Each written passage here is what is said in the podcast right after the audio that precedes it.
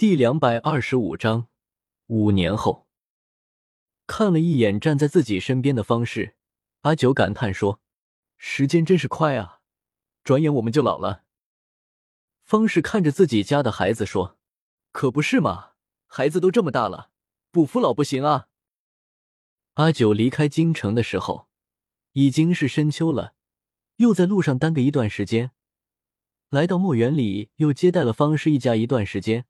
最后快要过年的时候，方氏带着孩子们都回家过年去了。方氏带着刘家的孩子们回家后，莫离顿时没了玩伴，很是不舒服。他刚刚学会那些小游戏，没人玩了，很不开心。于是阿九就带着他去集市上转一转，看一看民间集市上的小玩意。等出了集市之后，又带着他拜访了月容一家住的秦园。刚好宝珠被他娘逼着学刺绣，无聊的很。看到阿九带着莫离来了，很高兴，忙丢下手的绣活，跑来跟莫离玩。两个孩子相差两岁，还是有一些共同语言的。果然，很快的就玩到了一起。阿九见两个孩子玩的正开心，便放心了，这才跟月容进了房间坐下来，聊了一块天，喝了一杯茶。然后从袖子里拿出了几千两的银票，递给月容。月容怎么都不肯要。阿九强行将银票放在了桌上，说：“月容，不要推辞了，就当做新年礼吧。秦大哥是个正直的人，为官几年也没什么积蓄。你这个公主，奴才们见你不受皇上待见，也经常克扣你的俸禄。这些银子放在我那里也没用，你就不要推辞了。”月容想着自己家里的处境，阿九说的没错，秦风为官几年，确实没什么积蓄，而自己这个不受宠的公主，虽然拿着皇家的俸禄，可是到手的钱从来都不够用。这次买下了这么个大宅之后，确实没剩下多少钱了，他也正为着过年发愁。阿九，这些银子多谢你了，以后若是有了闲钱，一定会还你的。月容接下了银票，没办法，一家人总要过日子吧。阿九握住月容的手说：“这些钱不用换了，只要等我死了之后，你帮我多照看一下灵儿就好了。”月容一听阿九的话，心里一下子就沉了下来。阿九，你说什么呢？这马上就要过年了，别说这些不吉利的。这有什么？是人都有这么一天。万一阿九哪一天不在了，公主一定要帮我照看好灵儿啊！我想了好多人，就只有你最合适。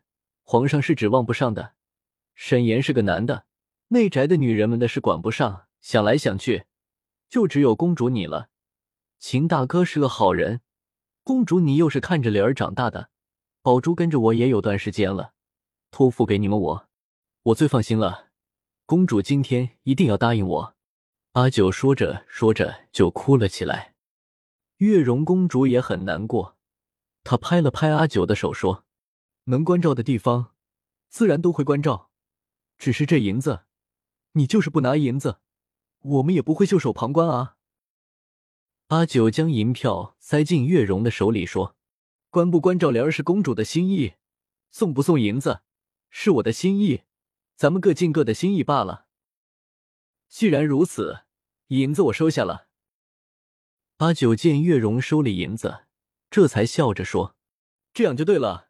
你看，说着说着天就完了，我也该回去了，不然墨儿该等急了。那我送送你。”月容送阿九出了门，然后目送他走远了，这才回屋去。阿九牵着莫离的手，一步步的走了回去。也许父母对孩子就是如此。希望他平安快乐一世，可是又害怕他太过安逸了，磨练不出来生存的本领。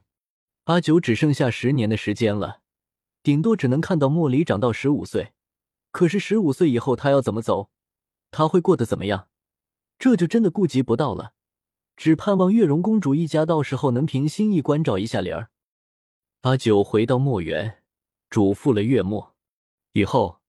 每半年都要送三千两银子的银票到月容公主那里，反正咱们铺子每年前些年也赚下了不少的银子，这些钱放着也是放着，倒不如拿出来做些事情。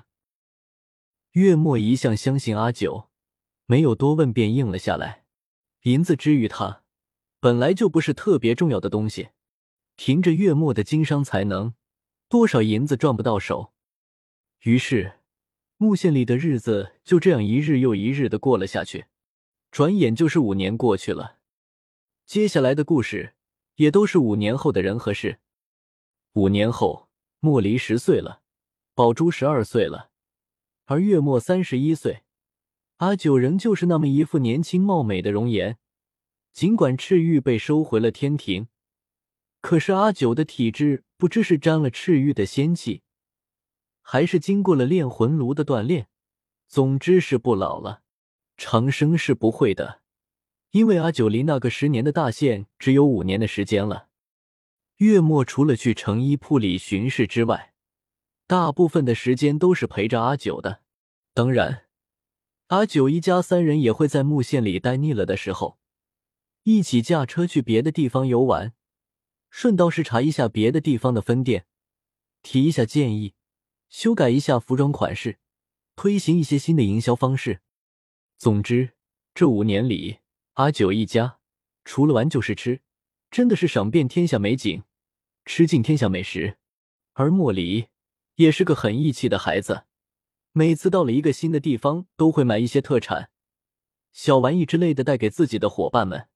莫离的小伙伴有很多，比方说刘家的刘晴，比方说月容家的宝珠，还有一个就是知县老爷家的徐小少爷。这一天又是盛夏刚刚过去后的一个初秋。阿九一家人刚刚外面游玩回来，三口人都是很疲惫了，都想好好的休息一番。刚一进家门，马上吩咐了管家闭门谢客一日。管家老爷没有像往常那样的立刻答应，而是为难的说：“夫人，园子里前些天来了个客人，我对他说了，主人们出远门了，可是他也不走，就住了下来。奴才拦不住他啊，夫人。”你要不要去看看？好了，李管家，你不用为难，我知道你做事是很尽责的。客人在哪里？我自己去看看。阿九说着，朝客房走去。李管家恭敬的在前面带路。果然，在客房门前看到了一个少年，不错，就是少年，一身锦袍。虽然极力的不想引人注目，可是那种上好的缎子。懂行的人一看就知道是上等货色。